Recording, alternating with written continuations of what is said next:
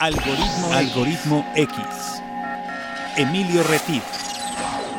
Francisco Disfín. Esto es Algoritmo X. Comenzamos. ¿Qué tal? Buenos días, buenas tardes o buenas noches, dependiendo la hora en que nos hagas favor de sintonizarnos. Yo soy Emilio Retif, estás en Algoritmo X y estamos aquí en un episodio más de sacar el jabón, el jabonzote, platicar con dos invitados especialistas en un tema que a mí particularmente me apasiona y vengo con mis apuntes para tomar nota y aprenderles un poquito. Y pues bueno, antes de continuar con nuestros invitados, voy a darle la bienvenida a mi compañero de conducción, que es Paco Disfink. ¿Cómo estás, Paco? ¿Qué tal, Emilio? Buenas tardes, buenos días, buenas noches. Como dices tú, a la hora que nos estén escuchando, si llegaron por error a este podcast, pues bienvenidos. Y saben que este programa sale cada jueves con eh, la versión podcast, que pueden escuchar en cualquier plataforma, y por supuesto con la versión hermana que es eh, en el programa de radio, que sale los viernes a las 9 de la noche en vivo en la radio estatal en el estado de Veracruz, pero también la pueden escuchar en radiomás.mx y después los programas en formato podcast en SoundCloud buscando algoritmo X o poniendo por ahí Radio Más. Ahí nos encuentran con este, con este programa. Pero bueno, son programas distintos, con temas diferentes y con eh, también eh, dedicados a personas distintas. Así es. Mandamos un saludo a personas que, según nuestros últimos registros o más recientes registros, nos escuchan en 40 países. Les damos la bienvenida. Gracias por escucharnos. Gracias por escucharnos, recomendarnos y por escuchar todas estas historias que vamos recopilando Paco y yo por la vida con personajes que tienen algo que inspirar a los demás. Y pues bueno, eh, les invitamos a que nos sigan en nuestro perfil en Facebook como Algoritmo X, donde además de los programas que ya mencionó mi compañero eh, en radio y en podcast, tenemos una división de conferencias donde tenemos temáticas de algunos de nuestros invitados en el podcast. Eh, las llevamos a jóvenes universitarios principalmente y también estamos por estrenar una parte de talleres, cursos y demás. Pero bueno, en su oportunidad les daré este, este, este aviso. Los domingos. Este aviso parroquial. ok, bueno, tenemos dos invitados y voy a empezar con las damas porque finalmente a mí me educaron a la antigüita y eh, es, ella es Nora Larios. Déjenme les, les presento antes de saludarla. Ella tiene más de 30 años de experiencia profesional en el medio de la publicidad y de la mercadotecnia. Y pues voy a mencionar brevemente su currículum. Ella empezó en la industria aseguradora como asistente de marketing hace algunos años en Seguros La República y pasó al mundo publicitario a Young Rubicam como directora de cuenta para posteriormente hacer una pues, larga y ascendente carrera en Ogilvy, que es una de las principales agencias globales. Pues bueno, eh, eh, ella ahí desempeñó cargos como director de servicio a cuentas, vicepresidente de servicio a cuentas, eh, directora general de Ogilvy One y Chief Delivery Officer, entre otras. Eh, y actualmente trabaja en, empresas también del medio, en algo que se llama Morfina México. Y bueno, le doy la bienvenida a Nora Larios. ¿Cómo estás, Nora? Hola, ¿cómo están? Buenas pues tardes, buenas noches, buenos días, como quieran decirle. Exacto, porque aquí estamos 24/7 como los Oxos y los 7-Eleven. Entonces, este, gracias por estar aquí y abrirte un espacio en tu agenda. Y también presento a otro buen amigo que es Miguel Ángel Flores. Yo siempre le digo Miguel Ángel, él me regaña y me hace caras porque él es conocido en el mundo publicitario como Rocky. Y pues bueno, él tiene 15 años de experiencia en construcción de marcas y comunicación 360 eh, destacando actividades en ATL o BTL, mercadotecnia de canal o trade marketing. Eh, y también ha hecho un recorrido interesante por diferentes agencias. No sé si cambié el orden, pero empezó en Terán TWA como líder de marca. Posteriormente pasó a Publicis Dialogue como director creativo. Eh, pasó también por Gibert Publicidad como director creativo eh, al lado pues, de gente tan experimentada como Enrique Gibert, a quien yo tuve el gusto de conocer en Bosel Publicidad, eh, en paz descanse, Enrique Gibert, y Macan Erickson, eh, actualmente como director creativo. ¿Cómo estás, Rocky, para que no me regañes? ¿Cómo estás? Buenos días. Bien, muy bien. Está muy bien la información, solo que es totalmente al revés. Ah, Estamos en Macan y terminamos en Terán haciendo este como líder de marca para, para que vean que no hay guion y no hay teleprompter aquí. Entonces, pues una disculpa por el orden, pero el orden de los factores Rocky no altera el producto. Para Lo importante es tu talento, ¿no es así? Exacto, para nada altera. Y, eh, encantado de estar aquí con ustedes, chicos. Pues encantado yo. A ver, Paco, dispárales el primer tiro, por favor. No, pues yo que voy a disparar el primer tiro. si ya, ya con estas eh, armas que ellos ponen al frente, pues está bien complicado eh, sacar, sacar cualquier cuchillito. Saca tu rifle de, diablos. exacto, un, rifle de diablos. Pero ahora que empiezan, yo, yo siempre, a mí me gusta preguntarle siempre a las personas que se dedican a la publicidad, a la creatividad, a esto de, eh, pues, convencer a otros.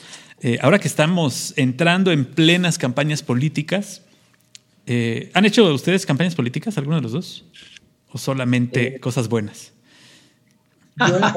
Yo la, verdad, es que puras cosas buenas, aunque en su momento la agencia manejó la campaña política del señor Calderón. Ok. Ah, muy bien. Antes de ser presidente, pero pues yo no estuve involucrada en esa campaña. Ok, Rocky. Ok, muy bien.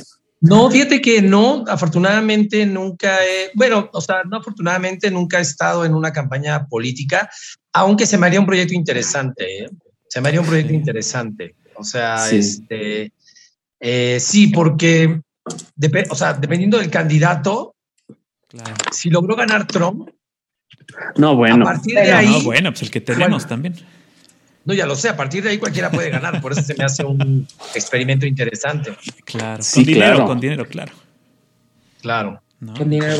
Yo le creía más al chacachaca de Ariel que a Trump y a Nexas y similares. Pero bueno, esa es pues otra historia.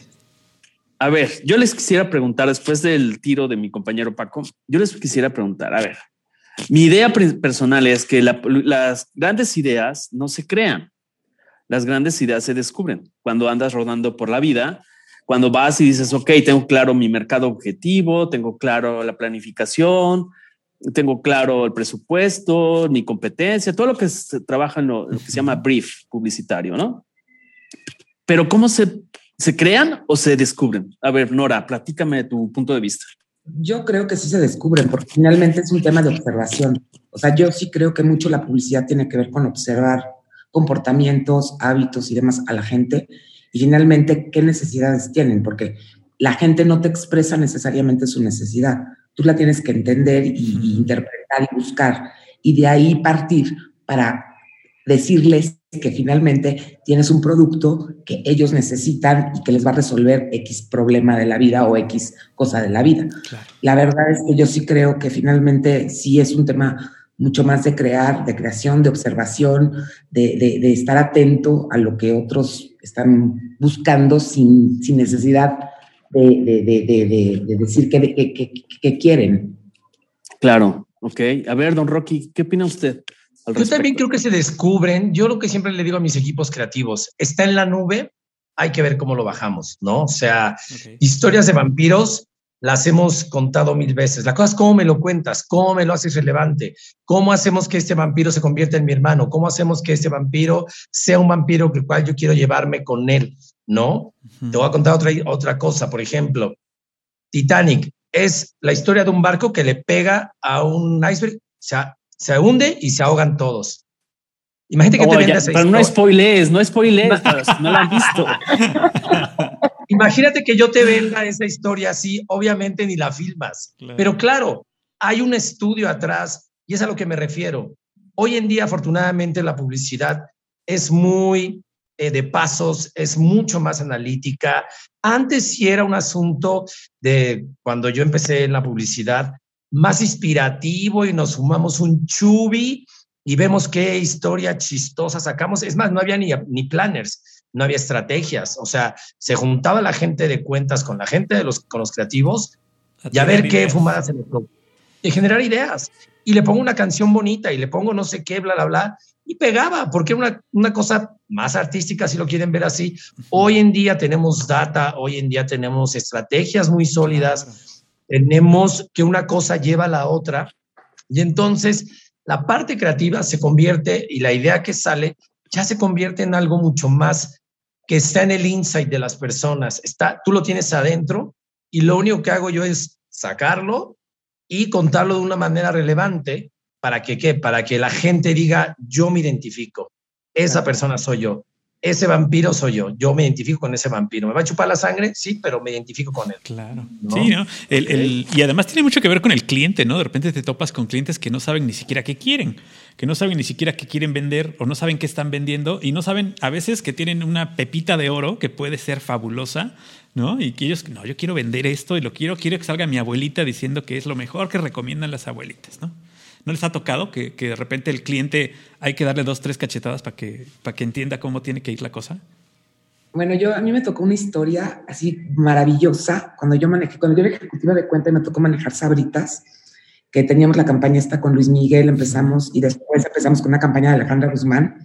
Cuando llevamos, cuando obviamente Luis Miguel se desapegó de Sabritas, trajimos a Alejandra Guzmán. Cuando el presidente de Sabritas vio a Alejandra Guzmán, obviamente casi se nos cae de espaldas, ¿no? Casi se nos cae desmayado, porque decía, pues esta niña está como muy, muy loca, muy rockera, muy...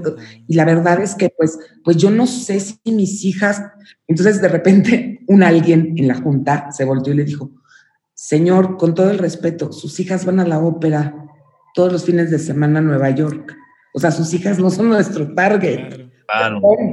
Entonces ahí como que se empezó a reír el señor, obviamente, y ya dijo, ok, entiendo. Y pues bueno, final, pero finalmente es como este tema de yo quiero otro tipo de personalidad que represente mi marca, pero pues no iba, ¿no? No, no. Y fue como muy, muy, muy, muy elocuente el decir, o sea, obviamente tu esposa puede ser tu target, pero en este caso no. Exactamente. Rocky, ¿a, ti te ha pasado algo similar a lo que pregunta Paco? Sí, o sea, fíjate, afortunadamente las marcas son muy nobles y muchas sobreviven a sus clientes. O sea, el y ese es el poder de una marca, ¿no? O sea, una marca bien consolidada, una marca bien posicionada, puede sobrevivir cualquier tipo de cliente. Pero aún así hay clientes muy insensibles. O sea, que, como bien dice este, eh, Nora, alguna vez nos sucedió hace muchos años con un comercial de Volkswagen, cuando estaba yo en DDB, que lo bajaron porque no le gustó a la esposa del CEO. Wow. Ah, ok.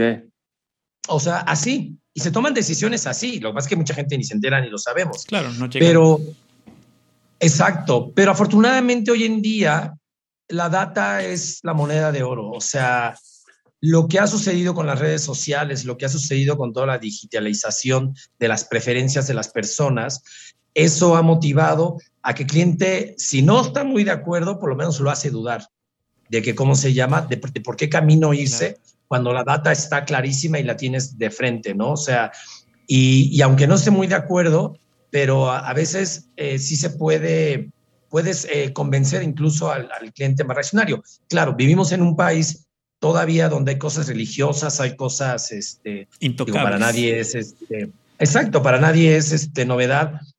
Marinela, o sea, o Bimbo y esto, que es súper, este, de valores muy cerrados. Entonces también alguna vez nos pasó que filmamos un comercial de Gansito, llevábamos la mitad del comercial este, filmado, llegó cliente y nos hizo empezar de cero porque los niños tenían amarrado el suéter en, en la cintura. Y el comentario fue, eso es de cholos. Entonces, así no va mi comercial. Y tuvimos que rehacer escenas por eso. Entonces, o sea, el hecho de que hayan tenido, perdón, Rocky, juntas de preproducción, de haber autorizado la idea, las, las, guías ejecucionales, todo esto que se trabaja, fue caprichito y hay que cambiarlo en este momento. Pues más que capricho, ellos eran fieles a sus eh, eh, ¿cómo se llama? reglas o, sus, este, sí, su, su, su, creencia en, en, la empresa, ¿no? Y, lo hacían evidente en cada junta, eso sí. Ok. Ok. A ver, yo quisiera preguntarle a los dos, por ejemplo, ¿cómo se parte cuando llega una cuenta? Vamos a suponer que ustedes dos están trabajando en esta agencia, ¿no? Algoritmo X Advertising, y entonces llega un cuento no global. ¿Y qué parte? A ver, ¿cómo? no nos vamos a la lluvia de ideas como muchos eh, algunos piensan, por lo que han visto en películas neoyorquinas, donde todo la, en la, la, agencia se mueve a través de la parte creativa, que no, le, no la mando a secundario, pero toda la parte de antecedentes. A ver, Nora, tú has estado más en esa parte de dirección de cuentas. ¿Qué haces? ¿Con qué se desmenuza? ¿Hay una receta? ¿No hay una receta? Platícame un poco para todos los que nos escuchan que tal vez no son especialistas pero que les gusta aprender el tema. Ahí básicamente yo creo que sí, efectivamente las ideas son lo que mueven las agencias creativas, o sea, definitivamente. Obviamente la parte de servicio a clientes sí tiene un rol eh, no menos importante, pero sí, obviamente es más importante la parte creativa porque finalmente es lo que vendes ideas, que la idea puede venir desde una persona de servicio a clientes hasta una persona de creativo o una persona de limpieza, porque las ideas no son únicas y exclusivas de un equipo creativo y siempre lo he pensado. Pero bueno, en la parte de servicio a clientes, lo que es importante yo creo es que aprendas mucho a tener una buena relación con tus clientes, a entender su negocio y a leer a los clientes, porque finalmente hay clientes que muchas veces sí se voltean con una persona de servicio a clientes que conoce su negocio y que sabe a decir, ¿tú qué opinas? ¿Tú crees que esto funciona? ¿Por qué no funciona? ¿Por qué sí funciona? Y de hecho, tú como persona de servicio a clientes, estás adentro de la agencia también hasta cierto punto medio representando al cliente. Entonces, cuando hay estos peloteos de los creativos y todo, tú tienes que tener también esa habilidad de poderle decir a tu equipo creativo, ¿saben que no, no refleja los valores de la marca, el cliente nos puede decir esto, este, pueden llegar a pasar estas cosas. O sea, pues tienes que jugarle al policía bueno, policía malo, porque finalmente llegas con algo mucho más amarrado como equipo claro. Yo sí creo que esa es la, la, bendición, creo, de tener a una, un buen equipo de servicio a clientes que sí conozca el negocio, que conozca al cliente y que sí pueda en un momento dado ayudar a que el cliente tome ciertos riesgos, ¿me entiendes?, en una compra de ideas, que efectivamente las, las, las agencias venden ideas tú eres el primer filtro, o sea, antes de que el área creativa presente, ya sea un storyboard, una campaña, una ejecución o lo que sea, tienes que pasar el primer filtro. O sea, a veces tú eres el, como tú dices, el, malo, el policía malo, como Paco, el policía bueno, como yo. Entonces, de repente, Muy bien. dices, a ver, te voy para, a ¿eh? te, voy tiempo, a mutear. tiempo fuera, tiempo fuera para, para reacomodar la idea, ¿no, Nora? Exacto, y no porque seas el policía malo, no es simplemente es como dar tu opinión para que también esta idea que es de un equipo, porque las ideas no son de uno solo, son de un equipo. Entonces, para que esta idea finalmente se haga realidad, ¿no? Y de una u otra forma, el equipo salga victorioso porque así funciona. Y el equipo, cuando hablo de equipo, hablo también incluyendo al cliente, ¿no? Porque a veces los clientes son, les, les cuesta trabajo tomar riesgos. O sea, generalmente dicen por ahí que las mejores ideas son aquellas que los clientes se ponen súper nerviosos y que dicen, híjole, no, no sé si la quiero comprar, no sé si me va a funcionar. O sea, esas, esas ideas donde los clientes de verdad dudan mucho, son porque es una muy buena idea, porque traen algo muy fuerte detrás, y porque traen algo de riesgo involucrado. Ok. Adelante, Paco, despierta, por favor. no, pues ya después de que dijiste que yo soy el policía malo, yo no soy el policía malo, déjenme que les cuente. Eh, pero bueno, en esta, en esta que nos dices, este, Rocky, en este mismo tema de que eh, pues eh, la importancia que tiene tanto cómo consigues a un cliente, cómo presentas a un cliente, cómo recibes a un cliente en la agencia, cómo le presentas una idea, también como ya lo dijiste hace un rato, la, información que se puede tener ya previa a una campaña, o sea, el hecho de poder, eh, digo, sin necesidad de hacer un comercial completo y presentárselo a un focus y lo que tú quieras, ya puedes irte con, las, con los datos que existen ya en redes sociales, en campañas previas, en otros productos, etcétera. Ya puedes decirle a tu cliente, mira, por aquí puedes irte, este es el camino, el camino que ya te toca, a lo mejor, que piensas que no te tocaba, pero ya te toca, este, y, lo puedes convencer. ¿Qué tanto se dejan convencer? Se quedó callado. es que se quedó pensando a ver a quién podía, a ver, a quién ha podido convencer. Si igual no menciones marcas, ¿eh? O sea, no, para que no, te comprometas. No, no, no, no, sí, o sea, de hecho, puedes decir conocida paleta de, de cubierta de chocolate con ojos y, y, boca de gomita, pero no digas la marca. no, fíjate que mi experiencia en Terán fue precisamente lanzar ATT en México. O sea, me, contrataron para lanzar ATT en México y fue una gran experiencia porque lo que, o sea, compraron Excel, compraron Usacell, lo juntaron y eso era este, eh, ATT. Entonces, imagínate tener sobre tu espalda, lanzar una marca que va a competir contra el señor Slim directamente Y que no solo tienes los ojos de, de, tus clientes en México, sino también en Estados Unidos. O sea, y todos están esperando algo y todos están esperando. Sin embargo, por ejemplo, en el caso de esta campaña, el señor José Terán, eh, dueño y CEO de la compañía, se involucró a la par con nosotros, o sea, al momento de generar la campaña, al momento de hacer todos los materiales, al momento de vender a Estados Unidos la campaña, este, y si bien teníamos un cliente difícil, era un cliente que sí dudaba, nos jalaba las, las orejas, pero compraba, compraba ideas, compraba creatividad, compraba cosas este, que funcionaban. Y luego nos ocurre lanzar un iPhone, que ahí sí ya nos deschongamos con un iPhone. Ya hicimos unas locuras tremendas, porque era para un público muy joven, era para un público de prepago, y había que hacer otro tipo de mensajes. Entonces, sí puede ser un cliente difícil, pero como bien dicen Nora, sí se asustaban, sí les causaba este agobio, pero pues decían, vamos, o sea, porque, ¿cómo te diré? O sea, teníamos todo en contra en el sentido de ir contra Telcel. Entonces, eh, lo que hagamos y lo que mueva y lo que, y lo que nos pasó al principio es que hacíamos comerciales muy parecidos a, a los de Telcel y en testeo la gente decía, es Telcel.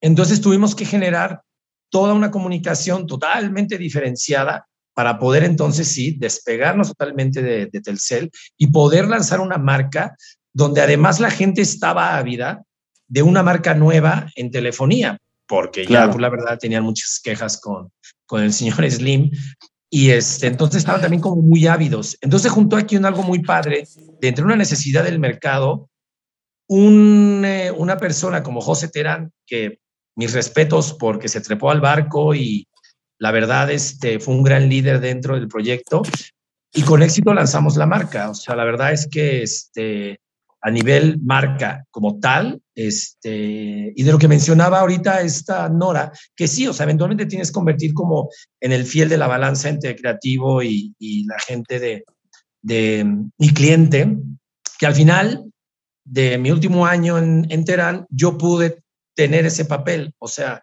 manejaba lo que era la parte de servicio a clientes y manejaba la parte de creatividad. ¿Por qué? Porque me metí tanto las tripas de la marca y con cliente y todo eso, que se me hizo como, una, como un ejercicio interesante, porque entonces ya creativo no me podía decir que no, ni cliente me podía decir que no, entonces, no sé, se hizo algo muy interesante ahí. Claro. es, es, muy interesante porque aparte era lo que les decía, o sea, finalmente tienes marcas, a mí, por ejemplo, cuando me tocó el lanzamiento de Gandhi, o sea, el, el, creativo decía, bueno, no se lee en México, en México nadie lee, ¿no? Entonces, sobre ese, precisamente de México, la mitad, o sea, era, había, como una estadística de que solamente cada mexicano leía la mitad de un libro al año, por ejemplo. Okay. Y salió toda la idea de Gandhi de que puto el que no lea y etcétera, etcétera, ¿no? ¿no? Y entonces, bueno, y Gandhi tenía un presupuesto de medios de un millón de pesos, no tenía más dinero en el año. Y entonces claro. llegó conmigo el, el, creativo y me dice, es que está increíble esta idea, pero ¿qué podemos hacer? Ellos se, se anuncian en, en, letras impresas, en, en, selecciones, en el periódico. Yo le decía, pues es que para esto a lo mejor lo que nos alcanza es para tener dos billboards o sea, uno enfrente del otro, y vamos cambiando las, las, las, las o sea, imprimimos las lonas y las vamos cambiando de un lado para otro. Y ya, claro. no alcanza para más, porque no claro. presupuesto para eso. Y con ese presupuesto y con todo lo que se hizo adentro de las librerías, que en ese tiempo eran dos, que era la de Coyoacán y la que se abrió en Palmas, con eso hicimos, se hizo Gandhi, tal cual. Claro, y se volvió un suceso, ¿no? O sea, eso, es, eso es algo que también yo les quiero preguntar. Por pero ahí tuviste a un cliente que se arriesgó, que se arriesgó a decirle a los mexicanos, son unos ignorantes, unos idiotas y no leen, ¿no? Claro, claro. Oye, la pregunta que yo te quiero hacer, bueno, y también a Rocky, Nora, es el tema de, por ejemplo, actualmente se habla mucho, yo lo escucho mucho en conferencias y en algunos eh, maestros de universidad, etcétera, que de repente dicen, no, es que eso ya es de la vieja escuela, los medios tradicionales ya no funcionan. Em, aquí lo de hoy es, porque estamos en la publicidad 4.0, porque ahora todo es 4.0, si no es que ya van en el 6. Y entonces, eh, como que se nos olvida el que también hay generaciones baby boomers generaciones silente que todavía viven, todavía toman decisiones de compra. Tal vez no van a comprar tecnología, pero sí van a comprar otro tipo de servicios. O sea, realmente podemos condenar a muerte a la publicidad que llaman tradicional, como son las carteleras, como son la prensa, todo este tipo de medios impresos y electrónicos, radio, tele. ¿Qué opinas, Nora? ¿Qué les dirías a los maestros muchas veces del libro que ni siquiera han trabajado en agencias, que están a veces mal informando, en mi punto de vista, a chicos de las, nuevas, generaciones? ¿Qué les dirías tú con 30, más de 30 años de experiencia y que sigues vigente? Perdón si toco la campana del Bellboy, pero es un tema importante a considerar y a reflexionar. O sea, yo lo que les diría es, o sea, yo manejé una cuenta que era súper, súper, súper integrada, que se llamaba American Express. De American Express hacíamos desde toda la aplicación digital para los pagos, etcétera, hasta las televisiones que ves en la, o sea, en, en, televisión, radios, o sea, todo. Y lo que yo sí te diría es, o sea, siempre entre mejor mezcla de medios tengas que estén ad hoc a donde vas a encontrar tu target, al punto de contacto donde va a estar tu target, es mejor. O sea, no, no necesariamente un medio digital va a ser mejor que un medio tradicional. Yo creo que la mezcla de todo y cómo los hagas es lo que va a ser bueno y siempre y cuando en esta mezcla haya verdaderamente una unidad, que, que verdaderamente sea una marca unificada. Cuando nosotros hicimos American Express, y a mí me tocó todo el cambio de ser una marca muy, muy este, high end, ¿me entiendes? Muy premium. De alta gama. De repente movernos a todos los fondos negros, movernos a este tema de 24/7, de, de finalmente el servicio, de todo este tema que era un gran diferenciador de American Express como, como banco, ¿no? En su momento. La verdad es que fue, fue ir contracorriente en el mundo mundial de, de, banca, porque quién iba a, qué banco te iba a hablar con dibujitos y con animacioncitas y con cosas así. La verdad es que súper irreverente, pero también le ayudó mucho porque la marca estaba pasando por momentos en donde sus consumidores se le estaban muriendo. O sea, realmente sus consumidores eran gente con, mucha, con mucho dinero, pero gente muy mayor que no se que, que verdaderamente pues llevaban años, años y años con American Express. Entonces, la verdad es que yo siento que mientras tengas esta combinación correcta de los medios a donde quieres llegarle a tu público objetivo, o sea, para mí ah, siguen funcionando los medios tradicionales como los medios digitales y esta combinación en conjunto te deben, te deben, funcionar mucho mejor que solamente tener puros medios digitales, puro e-commerce, puro... Obviamente también depende a quién le estás hablando y qué más. Claro, ¿no? Claro. Sí, claro, no es lo mismo Doña Lucha y Bodega Herrera Express que eh, American Express. ¿no? ¿me entiendes? Exactamente. Entonces, sí tienes, sí tienes que tener esta mezcla. Y te digo, con American Express nosotros manejábamos desde el correo directo que te llegaba en impreso, que lo transformamos a que te llegara ya de forma digital, por tarjeta personalizado y demás, hasta teles, radios, revistas y bueno, todo, todo, todo. Exacto. Adelante, todo Paco. Tenía, todo tenía la misma identidad gráfica, que era lo, claro. que, lo que era importante. Yo claro, gracias, Nora. Yo quisiera que, que, Rocky nos comente también del caso, porque eh, también en lo que trabajaste de ATT, pues hubo mucha, mucha publicidad en redes sociales, mucha publicidad en, en, medios electrónicos, pero también, también hubo, exacto, también hubo publicidad tradicional. Entonces, o sea, no están, no están, no luchan entre ellas.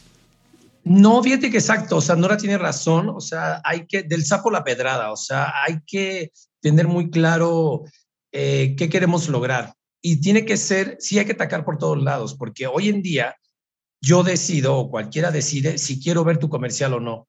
O sea, y tengo la capacidad de darle skip y tengo la capacidad de darle swipe para no verlo. Entonces, hay que ser muy relevante, no solo ya en el mensaje, sino también en el medio.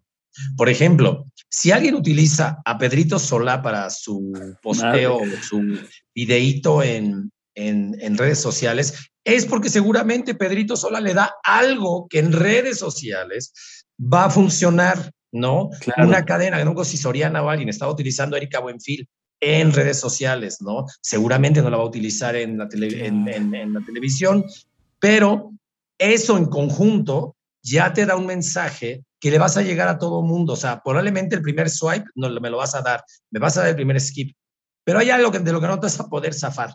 Entonces, se vuelve algo ya mucho más completo, pero por eso también hay que ser muy relevante en el mensaje, porque entonces te tienes que volver relevante en el mensaje, tienes que saber elegir los medios y para que entonces en conjunto las personas digan, ah, mira, este, me, identifico, ¿no? Y, y, sí lo quiero ver. Hay comerciales que de repente si quieres ver o TikToks o cosas así que te que duran tan poquito y esto que, que la verdad es que sí te, te parece relevante. ¿Lo vas a comprar? No sé si lo vas a comprar, pero por lo menos ya te vuelves un poquito más este, sensible al mensaje de la marca, ¿no? Y no eres tan reacio, porque si te quedas totalmente en televisión, morirás en televisión junto con la gente que solo ve televisión. Y si te quedas nada más en digital con cositas y acciones así, va a pasar un poquito como algunos casos medio desastrosos de marcas que se han quedado como mini activaciones digitales.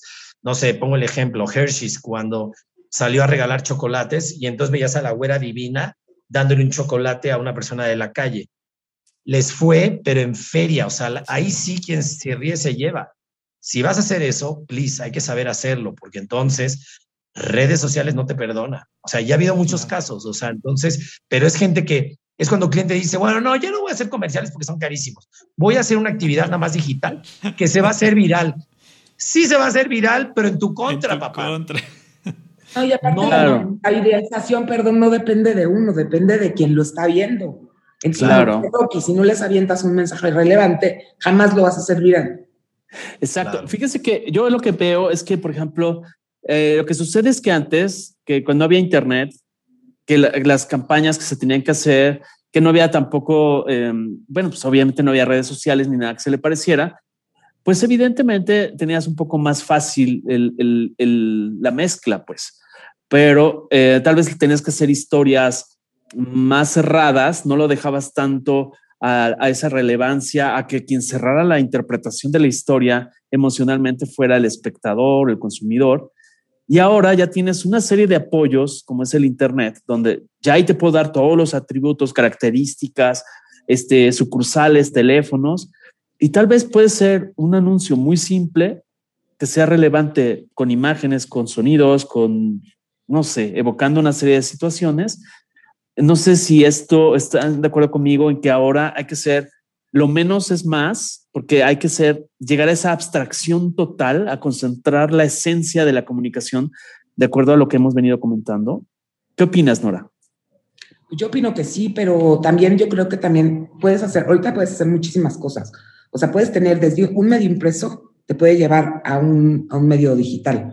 Exacto. códigos QR, etcétera. O sea, puedes hacer muchas cosas. O sea, la verdad es que yo lo que siento es que más bien tienes que pensar muy bien cuál es el el mensaje que quieres dar, que sea relevante y qué es lo que estás buscando, cuál es tu objetivo. Si tu objetivo realmente es awareness, pues obviamente no, no probablemente no te conviene estar necesariamente en medios digitales que están tan segmentados.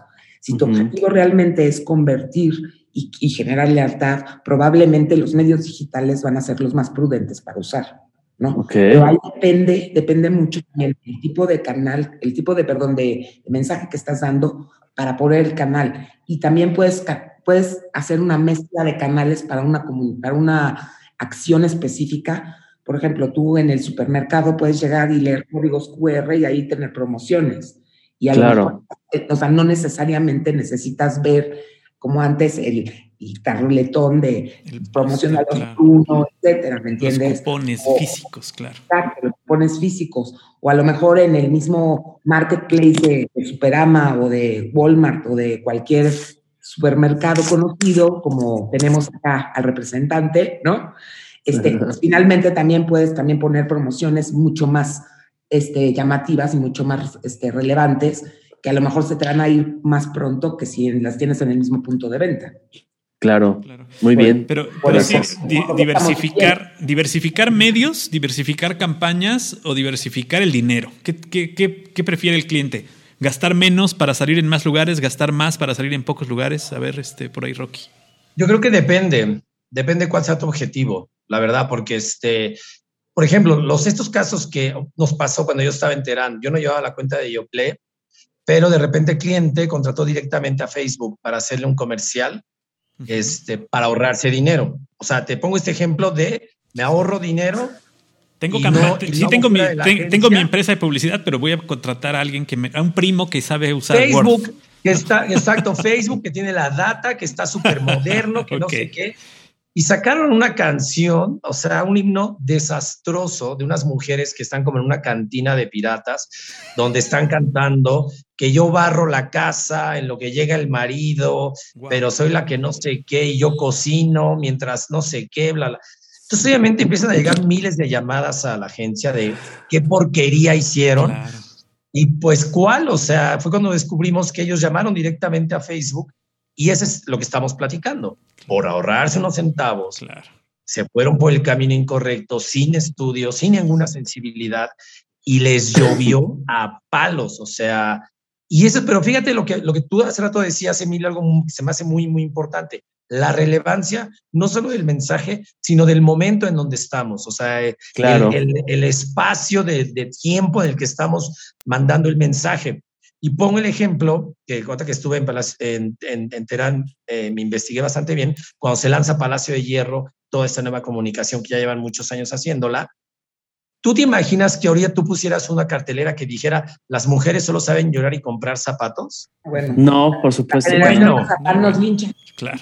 Nos ahorcan a todos, o sea, no, bueno. en aquel momento fue muy relevante y ganó premios y la gente la amaba Este, entonces, es a lo que voy. O sea, también hay que pensar en el momento, el contexto histórico en el que estamos y cómo se están moviendo las personas y qué es lo que la gente está sintiendo en el momento, ¿no? Eso es muy, muy importante también.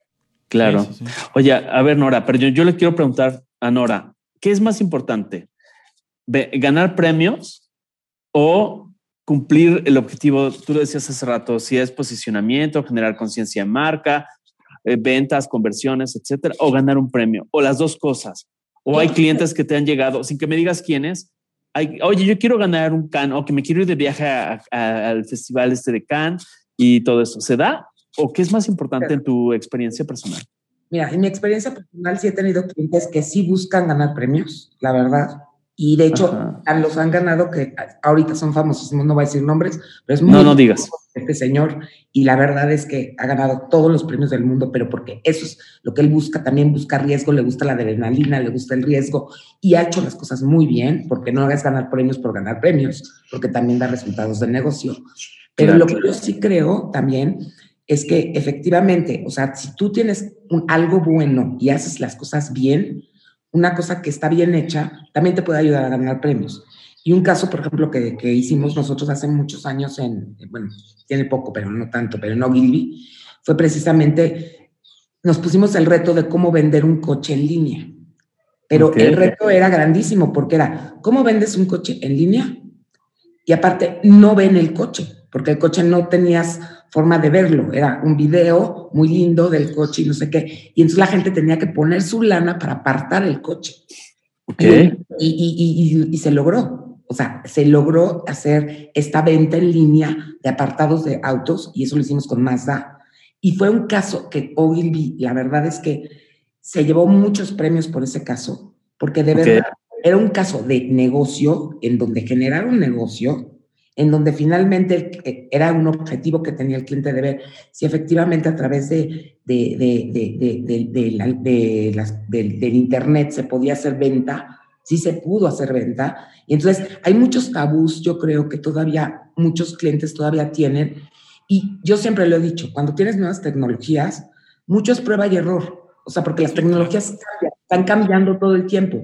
Entonces, si tú no estás este, yo siempre se lo decía a mis clientes, ¿no? Sobre todo a mis clientes este, que yo he tenido, American Express, Unilever, etcétera, les decía, tengan siempre un presupuesto como guardadito, su guardadito, para poder con ese guardadito hacer innovaciones y hacer cosas eh, que never been done before, ¿no? O sea, que nunca se han hecho antes.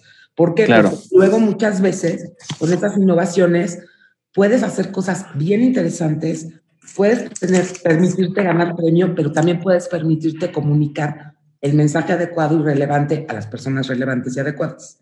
Claro. De hecho, David Ogilvy decía, si no vende, no es creativo.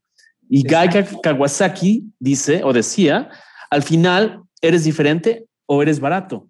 Entonces, Eso es lo que estás diciendo, ¿no? Puedes hacer cosas bien sencillas. Yo me acuerdo cuando, cuando nosotros hicimos American Express, hacíamos, por ejemplo, layouts en L, ¿me entiendes? En lugar de hacer los típicos layouts de prensa en, este, ¿cómo se llama? De un cuarto sí, roba plana, plana, plana. O sea, nuestro anuncio nos permitía hacer una L y entonces metíamos una L en el periódico, ¿no? Y entonces, y eso también era un tema pues, de mucho más creatividad. A lo mejor si pagabas un espacio especial o que, el periódico... Posición especial. Una posición especial y todo, pero finalmente pues, era una especie de meterle creatividad a un medio que pues estaba ya muy visto y que querías que te vieran, ¿no? Entonces, yo sí creo mucho en que el tema de premios se tiene que dar con un objetivo, o sea, la verdad yo no creo en los premios estos que son, este, ya sabes, este, de, de, de, que te lo sacaste de la manga, no había ni un brief ni una nada, o sea, yo creo que sí muchos premios deberían de ser con un brief real y con objetivos de negocio reales, hay muchos, hay muchos truchos en el medio, sí, sí los hay, muchos. Y creo que también el premio no es de un creativo, de un, dos creativos, es de un trabajo de equipo. Claro. Incluyendo medios, como tú bien lo dices. ¿no? Medios, o sea, que medios se pongan las pilas a la, a la, revolución que traiga el director de cuentas y el creativo. Todos, todos. Y creo que no es un objetivo final que tengas como, como equipo, pero sí es una gratificación que tienes como equipo. Y sobre todo, también hay premios de negocio, como los EFIs, ¿no? Que finalmente son premios por resultados de negocio. Entonces, la verdad es que esos son también Como más reales, ¿no? A lo mejor una, una campaña no tan, no tan creativa, pero que sí generó los objetivos de negocio correspondientes, ¿no? Entonces, no todo en la vida necesariamente es estético de los sesos, ¿no? Y hacer cosas tan creativas, sino que realmente generarle resultados de negocio al cliente, porque también para eso estás, para hacerle sonar su caja registradora. claro, adelante ese Ese es el final de la, de la campaña, digamos que eh, para eso van a verlos a ustedes, ¿no? Para que su negocio prospere y para que tengan una entrada extra de dinero o, o una o un cliente más satisfecho, si no la entrada de dinero, por lo menos un cliente satisfecho que pueda continuar siendo, siendo parte de la marca. Oigan, yo quiero preguntarles a ustedes, ¿a dónde mandarían al que hizo el anuncio del PT? Díganme algo, por favor. ¿El cual? El anuncio del, PT, dice que está Que va al ginecólogo. Ajá. ¿Qué, nos puede decir de nuestro hijo? Pues que va a ser igual, que usted. Ah, que va a ser pobre. que va a ser pobre. A ver, díganos. ¿Qué, por ¿qué ética pues ven ahí? No, obviamente. es mío, dice Rocky, es mío. es un, fue un freelance, no, no es cierto. es de Rocky. Afortunadamente, digo, ah, desafortunadamente estamos entrando en terrenos bien fangosos de la, que lo que es la publicidad este, política. política. Y la verdad es que el PT jamás se ha este, caracterizado por ser bueno, claro. Por hacer cosas ni, ni relevantes ni creativas. O sea, yo lo considero ofensivo. Sí, claro. Porque, ¿cómo se llama? Algo muy importante. O sea, la, eh, la, gente de escasos recursos nunca se llama a sí misma ni pobre ni mucho menos. O sea, es gente luchona, gente que trabaja y todo eso, pero nunca se, ni siquiera se ven ni se reconocen, que eso ya sería la, la, parte más trágica y triste de la historia, para que venga alguien a decirme que vas a ser pobre, porque eso es totalmente, hay que, es lo que yo me refería en los tiempos y la sensibilidad de la sociedad, ¿no? O sea, Estamos viviendo tiempos, tiempos bien difíciles, estamos en pandemia, la gente se está muriendo y vas y le dices pobre, creo que la verdad es una falta absoluta, total de, sensibilidad. En redes sociales se los acabaron también, o sea, y aún así no lo bajaron, porque es campaña política también, o sea, no se van a... No, no se van a mover de ahí. Como vienen aliados con Morena, entonces pues, les vale. O sea, ellos así de, ah, pues, o sea, mal hecho, mal actuado. Arden los ojos de verlo. Yo, la verdad, comparto la opinión de Rocky, sin comentarios. sí, sí, sí. Es un tema aparte. Oye, a ver, dentro de lo que decía Rocky hace rato de la relevancia y que sea una idea que te atraiga, que te guste ver, porque además finalmente ahora tanto la publicidad, que siempre ha sido invasiva porque te corta el programa, el partido, etcétera. Igual la, publicidad en medios digitales. Estás viendo un video en YouTube o en algo y te invade y te tiene que ser algo grato, ¿no? Que digas, bueno, ya me interrumpiste, por lo menos que sea con una música agradable, si no es una mega producción, que por lo menos digas, oye, pues es una idea bonita, es un mensaje padre, ¿no? Por ejemplo, no sé si tú estuviste involucrado. A mí una campaña que me gusta mucho es o me gustaba mucho, es la de Nescafé de Despierta. Me parece que, que es una historia bonita, es una historia bien lograda. Este, yo creo que esas cosas también se agradecen, aunque tengas dos pesos, como el caso que ponía eh, eh, Nora, de ejemplo, el de Gandhi, que es el mensaje, aunque fuera solo morado y amarillo, dices, ah, qué, qué buena ocurrencia, ¿no? ¿Qué opinas, Rocky? Creo que hoy en día no solo es que tenga la música bonita y que este, buenos textos y todo eso, sino además que tenga un compromiso. Hoy en día, y sobre todo las nuevas generaciones, sí se acercan a las marcas que por lo menos tienen una voz de compromiso, si no bien tan expreso, no tan vacío, no tan superficial, ¿no? O sea, eh, sobre todo eh, marcas, no sé, o sea, si los tenis y bebidas y no sé qué, o sea, y no solo, y no solo se debe de quedar ahí como un asunto de, este, de, ah, te voy a vender, te voy a vender, ¿no? O sea, veía un, unos comerciales de Subaru, la marca esta de coches en Estados Unidos, tiene todo un programa de apoyo a animales, a perros y bla, bla, bla, y entonces de repente hace un día de paseos en las camionetas con los perros, bla, bla, bla. ¿Van a vender 300 camionetas? No lo sé, pero por lo menos ese tipo de mensajes a la gente sí se queda con un asunto de, mira, por lo menos no me quiere vender este señor, ¿no? No solo me quiere vender, tiene una voz, tiene un compromiso con la sociedad, quiere hacer algo más allá de no nada más de, de, vender, ¿no? O sea, porque antes sí, la verdad es que una cancioncita bonita, bailábamos todos, pegajosa, ¿no? Y ya, hoy no.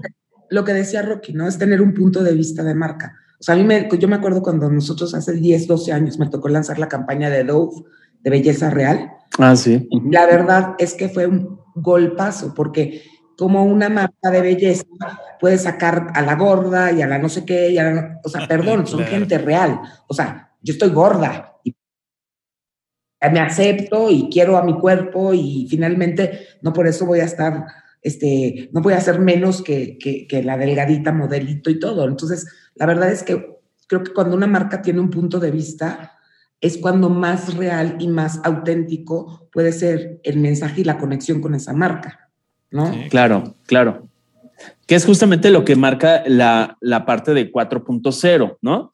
Que eh, dentro de otros aspectos de la, del marketing o publicidad 4.0, de hacer esa convergencia entre medios tradicionales y digitales, que lo dice Philip Kotler en su Marketing 4.0, habla de un marketing centrado en propósito social, como lo mencionaban tanto Nora como, como Rocky, la colaboración marca-sociedad, humanizar las marcas, o sea, llevar un mensaje creíble, cercano, empático y, y, hablar de las necesidades emocionales.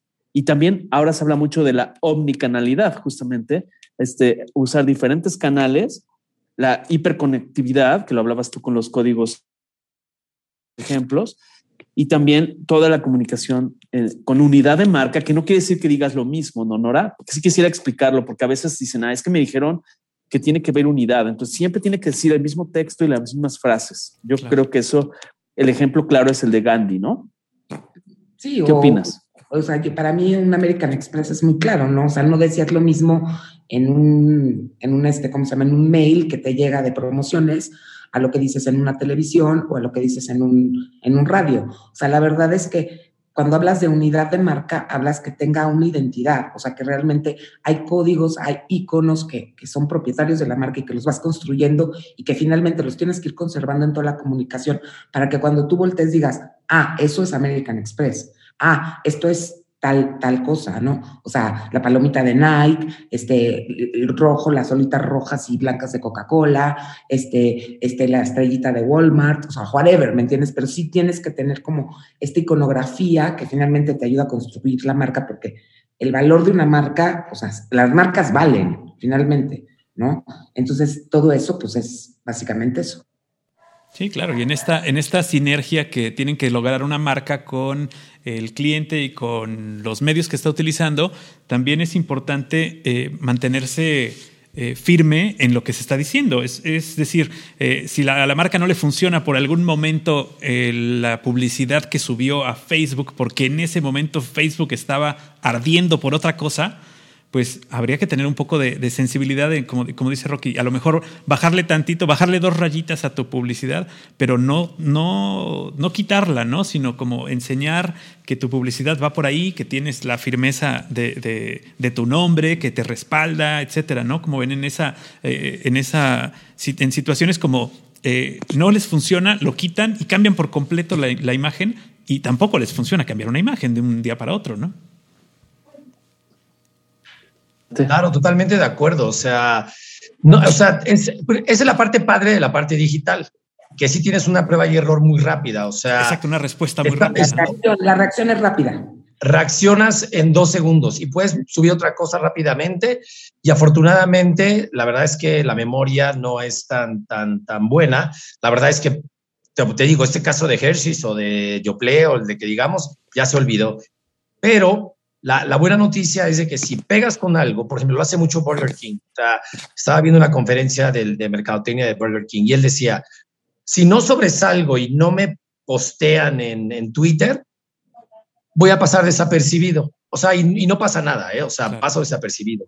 Mi, idea es que cada vez que yo trepe algo, la gente lo comparta naturalmente, que también sucede.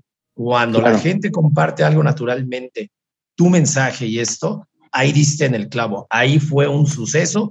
Y digo, gente como Burger King, otras marcas lo hacen muy, muy bien con... Y fíjate, incluso con comerciales largos, o sea, tampoco es que sean comerciales tan pequeños, simplemente son súper insightful, la marca, eh, el mensaje es totalmente relevante y contado de una manera brillante. Entonces, la verdad es que está bastante bien. ¿Te acuerdas que te platiqué de mi cliente que era muy arriesgado? Sí. ¿Quién crees que era? Burger King. Fernando Machado. Ah, mira, pues déles la conferencia. Buenísima. Muy recomendable. Busquen la conferencia de Fernando Machado en YouTube. Fernando, mándanos hamburguesas, por favor. Aquí estamos. Brillante la conferencia. Brillante. Es brillante. Es, de los mejores. O sea, es brillante. Brillante. Ok.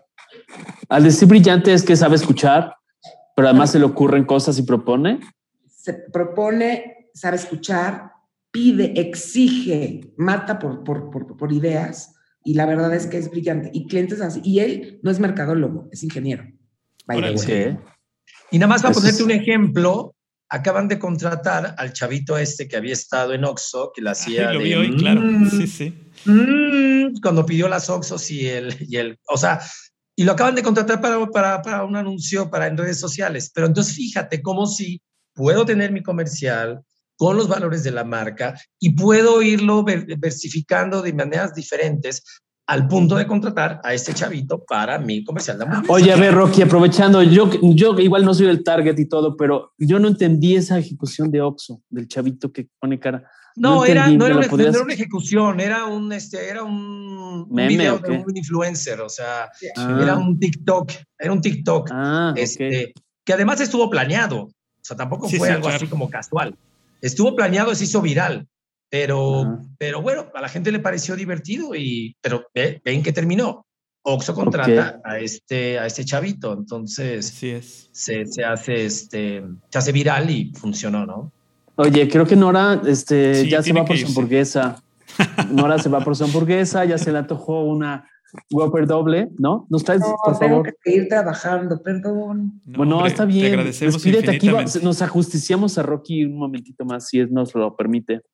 Ajustíciense a Rocky. Ok, bueno, pues un beso. Es buenazo, buenazo el Rocky también. Buenísimo. Gracias. gracias Muchas gracias. Es muy, muy respetado en el medio y la verdad, mis respetos. Muchas gracias, hermosa, igualmente. Ya los traeremos juntos a una conferencia. Pues los vamos a juntar aquí para echar, juntar dinamita pura, ¿no? Ok. Perfecto. Va que va. Muchísimas gracias, Emilio. Muchísimas gracias, gracias a ti. No, hombre, Nora, muchísimas gracias. Este, mucho gusto haberte conocido y espero que nos podamos ver pronto. Cuídense mucho. Va. Seguimos con Rocky. Este, ¿Tienes tiempo, Rocky? Claro, claro, claro. Diez minutitos más. Perfecto. Perfecto. A ver, pues cuéntanos un poco tu. Adelante. En, en esta, en esta eh, campaña que hablabas de Burger King, y, la verdad es que son no solo, no solo en México, sino mundialmente, Burger King ha contratado gente audaz y gente que, que, ha presentado la marca de modos distintos, sobre todo en redes sociales. Eh, el Día de la Mujer, por ejemplo, eh, Burger King puso un tweet que decía: La mujer merece estar en la cocina seguido por un segundo tweet que decía, pero a veces no quieren estar aquí porque son ingenieros y son este, astronautas, etcétera, etcétera, etcétera, ¿no? Pero el primer tweet fue un madrazo, o sea, fue un madrazo. Que mira, pero ellos lo, platican y lo dicen, ¿eh? O sea, tampoco somos es planeado, claro, además. exacto, o sea, vamos a. Eh, él, lo que decía es, vamos. Esa, esa, conferencia es muy interesante porque dice, vamos a, a, que la gente se choque. O sea, no está diciendo, vamos a que nos amen y que nos quieran y no, no, no, no vamos a choquear a la gente. Claro. O sea, vamos a, vamos a poner material, vamos a poner publicidad para que la gente se choquee. O sea, entonces es interesante porque no es este, que nos quieran o nos, no. O sea, vamos a lanzar cosas que a lo mejor la gente lo va a odiar, gente lo va a querer, pero no vamos a pasar desapercibidos. Y ese es su, su leitmotiv, no pasar desapercibidos. Porque es cuando dice, si, no generamos eso, lo que, lo que mencionabas, vamos a pasar desapercibidos y no podemos estar pasando desapercibidos. Él dice que por lo menos cada tercer mes tiene que dar un golpazo en redes sociales, este, si no es que más, ¿no? O sea, y tiene métricas, o sea, en la, en la conferencia pone así como el último año donde han pegado durísimo en redes sociales y son picos altísimos, o sea, y la gente se los queda en la cabeza. Oye, aplica, ¿aplicaría entonces aquí el, el, el dicho de abuelita de, pues que hablen mal, pero que hablen? O sea, sí podría ser válido para algunas marcas o dependiendo la categoría, la industria y demás. Pues mira, te voy a poner el mejor ejemplo de que hablen mal, el del van a ser pobres, pero mal hecho. O sea, si me explico. Claro, Mal hecho, mal planeado. O sea, Burger King obviamente no se, no se arriesgaría este, algo, algo mal hecho, algo sin sentido o algo eh, insensible. Pero sí, si de repente pone algo así, este, lo de la cocina y no sé qué, obviamente sabe que va a causar un, un este, comentarios terribles, pero luego, luego te da la vuelta y dices, ah, bueno, mira, ya no sé qué. Ese del partido del trabajo, sí, o sea, te pone que van a ser este, pobres y me quedo ahí. O sea, güey, porque además ni siquiera ellos resuelven el asunto. Exacto, Exacto claro. Exacto. Oye, resolvían el asunto, o sea, dices, bueno, mira, pues ya por lo menos. Exacto, el antes y el después y cosas así, ¿no? Oye, Rocky, quisiera preguntarme antes de que, de que, de que nos determinemos el programa, porque sé que andas justo de tiempo. ¿Tú qué le dirías a los chicos que están en, estudiando publicidad actualmente y que quisieran el día de mañana llegar a las grandes agencias a pedir trabajo? ¿En qué se tienen que ¿Qué tienen que hacer? O sea, no es nada más ponerse un sombrerito, caracterizarse, ponerse unos lentes coquetones, este, medio vintage, ¿no? Y, parecer creativo. ¿Qué tienen que hacer? ¿Tienen que leer? ¿Tienen que, ¿Cuál sería tu consejo? No, yo creo que, yo creo que sí tienen que, ¿cómo se llama? Hacerse de mucha información, o sea, ver, sí ver muchos comerciales, sí ver mucho, este, mucha información, pero lo más importante a mí, lo que se me hace que desde, desde que yo hago publicidad y esto, y desde chiquito, es ser muy observadores. Eso es clave, o sea, el observar, el leer, el analizar las cosas, creo que es, eso antecede todo. O sea, puedes estudiar mil de publicidad, puedes saberte de memoria todas las teorías, puedes, este, yo la verdad aprendí a hacer publicidad cuando me metí a agencias de publicidad. Mi primera jefa fue Ana Mariola Buenaga, entonces imagínate, este, eh, no había forma de quedarle mal.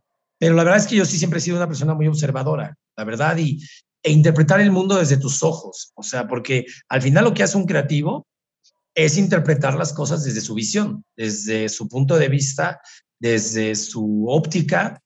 Y, digo, la primera vez, obviamente, eh, mucha resiliencia, porque obviamente todas las primeras ideas te las van a rebotar una y mil veces. Digo, son raras las veces en que la primera pega y todos son felices, mucha resiliencia, mucha observación, mucha, afortunadamente hoy en día por las redes sociales y por, por la parte digital podemos ver este, muchos, ver, ver, buena publicidad, ver mala publicidad, publicidad de toda parte del mundo, de ver cómo se interpretan en otros países la publicidad, para tener como un bagaje y tú poder hacer tu propio juicio de valor. Pero no para fusilarse ideas, porque, no, porque luego se van por ahí, ¿no? Sí se da. Ya ha pasado, o sea, de repente se fusilan unas ideas este, tremendamente, pero no, o sea, es más, nunca lo hagan, obviamente, ¿no? O sea, de repente sí se podrá aparecer alguna u otra y todo esto, pero no, nunca, nunca fusilarse. Tener un punto de vista como creativo también, o sea, de decir, yo creo que esto funciona, porque además ese punto de vista que tienes tú, ese que te va a ayudar a ti a venderlo con cliente, pues. O sea, claro. No te tienes, no te puedes engañar tú mismo tampoco, ¿no? O sea, tienes que estar consciente y tienes que estar constante y tienes que decir, ok, esto le va a servir a mi cliente, no nada más porque me lo vaya a comprar y me va a dar dinero. Claro, totalmente, totalmente, ¿no? Oye, en ese proceso creativo que tú sigues, ya después de que pasas por el brief, por toda la parte de información de servicio al cliente que nos decía Nora y demás, ¿cuánto tiempo te lleva promedio una campaña? O sea, vas anotando, vas en el coche, vas en el elevador, te vas imaginando, anotas, no notas, o, es así una eureka, una llamarada de repente te ilumina. ¿Cómo le haces? ¿Cómo lo construyes? Porque me imagino que cada quien tiene un estilo. ¿Qué, te, pasa en tu caso? Eh, yo lo comenté, o sea, lo que hago es de que analizo perfectamente bien este, la información que nos dan, cuál es el objetivo a donde tenemos que llegar. Y comúnmente lo que hago es que me reúno con el equipo creativo, ¿no? Para ver primeros, primeras este, feeling de la campaña y todo esto. Y luego empezamos a indagar en los, en los insights, o sea, primero en los personales, o sea, y luego empezar este, a, a tirar como las ideas primero en grupo, yo lo hago así, o sea, primero como lo primero que se nos ocurre y todo esto, luego ya nos separamos cada quien, y ahí sí viene ese proceso del que hablabas, Emilio. A lo mejor una película, una escena, una referencia de algo, algo que te dicen. O sea, cuando estás haciendo publicidad, estás pensando todo el día en publicidad y estás respirando publicidad. Eso sí es claro. O sea, no es algo que te sientes como un banquero, que me siento y hago las cuentas, ya quedaron, ya me veo. No, es todo el día estás pensando en publicidad. Entonces, sí, pues llega a suceder que anotas algo en una servilleta. tomas una este, foto. Eh, tomas una foto, ves una película y de repente esa película dices, mira, esta escena contada así. Claro. Estas cosas me sirven para entonces contar la idea o alguien, o te pasó algo, que también eso pasa mucho. O sea, experiencias personales las llevamos a, la vida y, y ya después de este proceso, obviamente a mí me toca la parte de filtrar, o sea, yo sí tengo la última palabra de qué sí va, qué no va, qué historia va, qué historia no va y de qué manera va. O sea, alguien en algún momento tiene que tomar esta decisión de meterlo todo en un embudo y saber qué es, que eso es lo que va este, a funcionar a nivel de comunicación, a nivel de, este, de, publicidad. Arte, de arte, de todo. O sea, por ejemplo, antes de, dejarte, antes de dejar Terán, ganamos oro y plata con ATT, ¿no? O sea, porque este, la verdad es que sí hacemos un trabajo muy minucioso, o sea, de, cada cosa que hacíamos. Y, este, y, entonces le fue muy bien a, a AT&T con, con eso. Eh, con Renault tuvimos unos shortlists en, en Cannes con publicidad que se hizo, o sea, no eran truchos, no era, este, no era nada inventado, eran campañas terminadas, hechas y presentadas a cliente. Entonces, sí, es cada vez, se respira 24 horas al día la creatividad y donde menos te lo esperas, sentado en el baño, te aparece la idea. Ok. Muy bien. Adelante, Paco. En cualquier momento y en los momentos de inspiración, pues obviamente te va a llegar, eh, eh, incluso te puede llegar eh, con una plática con un amigo que tenías tiempo de no ver y haces una llamada telefónica. En ese momento puede hacer clic, ¿no? El momento de hacer clic, la campaña, la idea de la campaña o el el proceso de la campaña, porque, eh, como bien lo dice, son muchas piezas que se tienen que colocar en la posición adecuada para que la campaña funcione. No solamente es la creatividad, o solamente el actor, la canción, el jingle, etc. Eh, eh, el proceso tiene que incluir también al cliente y tiene que incluir también el momento donde está usando el cliente, donde estás usando el, el medio que estás utilizando.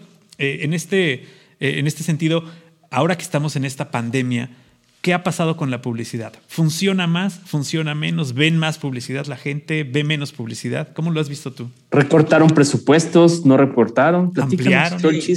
se, recortó presupuesto. Fíjate que es interesante porque hubo clientes que reaccionaron e hicieron mensajes eh, alusivos. Se llama alusivos y sobre todo muy sensibles al asunto de, de, la pandemia, ¿no? Porque pues al principio agarró todo el mundo en curva, ¿no? Porque pues, todo el mundo pensaba que iba a durar dos meses. Ya llevamos un año. Entonces, este, primero viene una gran camada de todos metidos en, en, en, el asunto de, de, la pandemia. Ahora ya como que es más un asunto de, de mejores mensajes, de ánimo, de, vamos a salir adelante, ¿no? O sea, Estados Unidos lo hizo muy bien. Empezaron con sí mensajes de, de, este, de la pandemia y no sé qué, ya sabes, típicos anuncios, todos con cubrebocas en casa, en las computadoras, bla, bla. Y lo que muchas marcas hicieron fue contratar a, personas, este, por ejemplo, eh, eh, cadenas de hamburguesas, si tú comprabas una, ellos daban 10 a los enfermeros, o sea, como que había una cosa de sensibilidad de colaboración bastante bueno. México lo que yo veo es que si hubo eh, primero todo esto de, la pandemia, de preocupación, de bla, bla, pero sí creo que ahorita ya es un asunto más, por ejemplo, Telcel que dice, eh, ¿cómo te imaginas el futuro? Lo estamos inventando. Me parece un gran mensaje de que en este momento se está haciendo el futuro porque todos nos tuvimos que meter al Internet a huevo. O sea, y aprender a usar Zoom y aprender a hacer ese tipo de juntas. Y, eh, o sea, ese tipo de mensajes me parecen bastante buenos, me parecen este, muy relevantes ahorita a un año de la pandemia, ¿no? Ok. Oye, ¿y piensas que esto eh, va a retomar el rumbo en cuanto a inversiones publicitarias? ¿Cómo lo visualizas o qué se dice entre los clientes sin decirnos la marca? Hay, hay, eh, sí, hay un estudio donde o sea, se plantea un boom eh, cuando ya todo el mundo esté vacunado y ya prácticamente sean pocos los que están este, contagiados. Se prevé un boom y, lo, que, lo que dice el estudio es lo que ellos llaman la revancha, la economía de revancha. La gente va a salir a comprar más, la gente va a salir a comer más, la gente va a viajar más, va a tener más sexo en, en, revancha de lo que vivió este año. O sea, sí se espera este, este boom de, de la gente saliendo, de la gente viajando, porque pues ha sido una olla express, si lo ven así. Claro. Todo se ha ido guardando, todo se ha ido guardando. Entonces, este, las marcas eh, están previendo este, este boom, ¿no? Este, este rebrote de absolutamente todo. La gente va a viajar, va a comer, va a salir, va a comprar ropa. Digo, no veamos tan lejos, todos llevamos un año con nuestra ropa guardada, ¿no? O sea, y seguimos con shorts y y chanclas. Con ropa cómoda, digamos. con ropa cómoda, exacto. Chanclas ejecutivas. Chanclas ejecutivas, exacto, tal cual. Sí, no, y cambia también, ha cambiado seguramente eh, en los procesos de manejar los mensajes. Ahora que la gente está viendo en casa, que saben que no puede salir a comprar el producto, que saben que no puede ir. El, caso que, que decía este Nora, ¿no? De cómo vender un auto en internet. Ahora las agencias ya te venden coches por internet, este, los asesores te, hacen la junta por Zoom, etcétera. ¿no? Eso se tuvo que ir adaptando y también el mensaje ahora va dirigido a una, a una comunidad diferente. Eh, el momento es distinto, ya no puedes decir eh, lo mismo que decías antes, y no solo por los momentos este, eh, explosivos de, lo, malo que estamos viviendo, sino también por lo bueno que estamos viviendo. Eh, estas, estas marcas que han enaltecido las, las buenas acciones y que ahora eh, pues nos, nos ayudan a, compartir entre familia y ahora ya no te vendo a ti como papá, te vendo a ti como padre de familia, te vendo a ti como, como cabeza de una familia para que compartas con tu familia, ¿no? Estos, estos mensajes sí se han, se, han ido cambiando y supongo que tienen ahora planes también de hacer cosas más hacia adentro del, de, pues ahora sí, de las jaulas en las que estamos encerrados, ¿no? Totalmente, o sea, totalmente, sobre todo... Eh, cuando tienes a familias encerradas día y noche, este, literalmente cautiva, cautiva, expuestas a mensajes y todo esto, la verdad es que están mucho más sensibles. O sea, la gente está muy sensible ahorita por lo mismo, por la pandemia, por, por estar encerrados, por esta olla express. Tampoco estoy diciendo que este boom va a suceder ni siquiera este año, ¿eh? o sea, no va a suceder este año. Todavía le falta.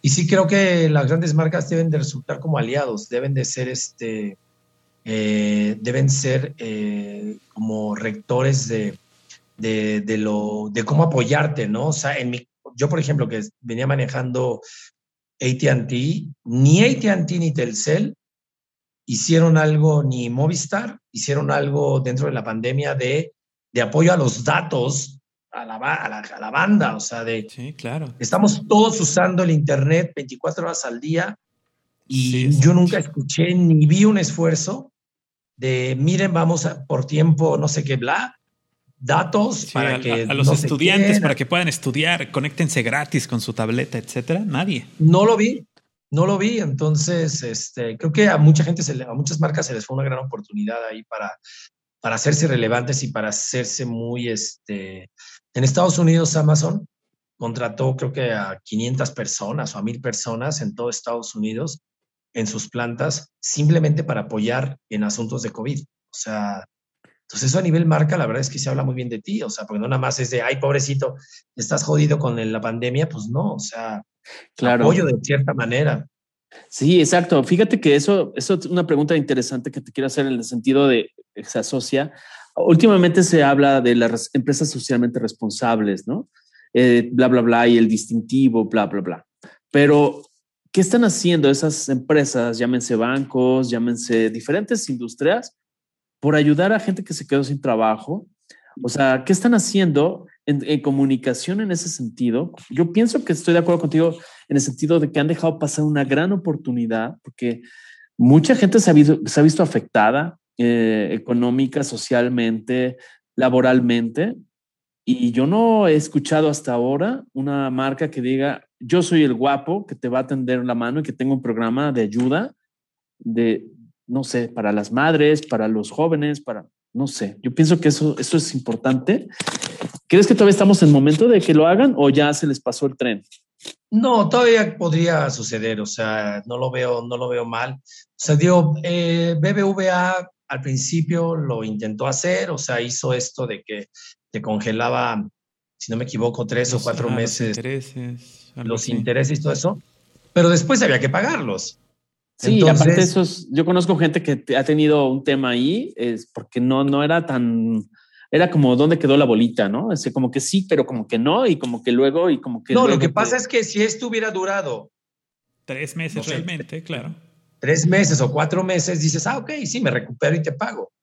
Pero, llevamos un año y al cuarto mes te tengo que pagar todo, intereses y todo, pues no jodas. O sea, entonces sí creo que, o sea, yo no, sí creo que se ha perdido una gran oportunidad ahí de las marcas de ser un poquito más relevantes. Tampoco estoy diciendo que van a salvar al país ni que van a salvar a nadie. No, no, no. Pero un mens algo, un mensaje que, que, que, yo diga, oye, estás comprometido con lo que está pasando, ¿no? O sea. Sí, como el ejemplo de las hamburguesas que decías, que ya se me antojaron.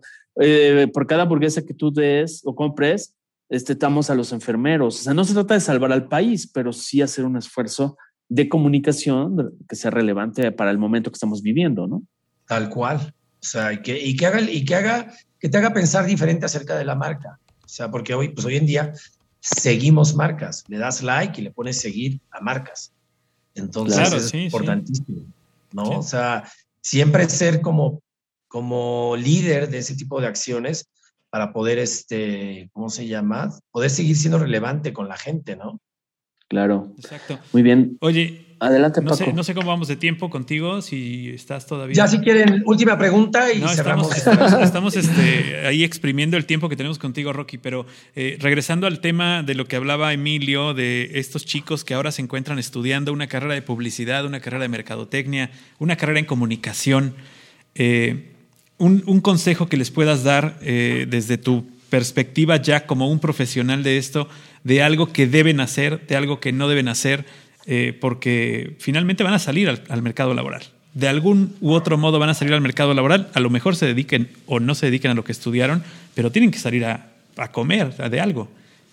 ¿Algún consejo que tú puedas decir, yo hice esto, yo no hice esto o yo pude haber hecho esto? Fíjate, hay algo muy importante, nunca dejar de aprender. Yo, por ejemplo, eh, cuando empecé mi carrera, empecé en la parte de arte, o sea, yo era director de arte y, eh, y hacía pura gráfica pura, pura gráfica, no, no hacía nada más. Y mi, mi gran consejo es hambre, tengan hambre de hacer más, tengan hambre de aprender más, eso es importantísimo, y no tengan miedo de intentarlo. Cuando yo entré a, a este, cuando yo decidí empezar a escribir comerciales, pues obviamente todos los primeros comerciales me los rebotaron, pero no dejé de escribir comerciales porque yo quería hacer un comercial mío, escrito por mí, y, fui aprendiendo a escribir, escribir haciendo comerciales. Y luego lo que sucedió fue ya que empecé a combinar las dos. O sea, yo podía hacer un comercial y podía hacer la parte gráfica. Y luego ya me quedé del lado de, de la parte escrita pero podía evaluar una, una, pieza gráfica porque venía yo de ahí. Y ahorita en Terán ya no solo manejaba la parte gráfica, la parte creativa, sino también la parte de servicio a clientes. Entonces, ¿a qué voy? Mi consejo es hambre. No digo que tengan que hacer exactamente lo mismo, pero hay que aprender, hay que aprender digital, hay que aprender este, a escribir perfectamente, por Dios, o sea, ortografía, please. Por favor. Este, todavía sí, hay que saber distinguir el ahí, hay y hay, ¿no? Sí, no, o sea, eso cuando pones por qué, así con una calle, o sea, una X y una K, ese tipo de cosas, no. Pero te digo, hambre y, y, ¿cómo se llama? Y aventarse como el borras. O sea, yo, ese es mi gran consejo que les doy, o sea, la, el hambre de las cosas y aprender, o sea, y que no les dé miedo hacerlo. ¿no? Eso es importantísimo. Sí, yo le agregaría humildad también. Agregaría humildad. Es muy importante, la humildad hace mucho bien en este negocio. Sí, hace mucho bien. Hay, hay, muchas personas que con su primer premio creativo se vuelan la barba, la cabeza. se suben en una tortilla y ya no les da el aire. Y ya no, exacto. Entonces, este, sí, humildad también, eso ayuda muchísimo. Perfecto. Pues Rocky, te agradezco mucho que, que hayas estado con nosotros. Este, pero pronto te vamos a invitar a las conferencias y talleres. Pero bueno, ya lo, arreglaremos. Gracias por tu tiempo. Gracias, Paco. Gracias. ¿Algo que quieras decir? Este, muchísimo gusto. No, muchas gracias a ustedes. Siempre es bueno contactar a los chicos que están estudiando y que están este, en este negocio o que quieren estar en este negocio. Es un negocio apasionante, es un negocio padrísimo.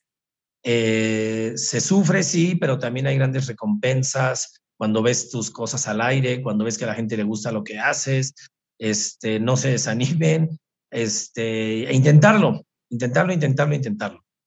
Perfecto. Muchas gracias, Rocky. Gracias, amigos. Gracias, Paco. Los, los, vemos aquí en el próximo episodio de Algoritmo X y síganos en perfil de Facebook como Algoritmo X. Buenas noches, tardes o días. Gracias. Hasta la próxima. Algoritmo, Algoritmo X. Emilio Retif. Francisco Disfín. Esto fue Algoritmo X.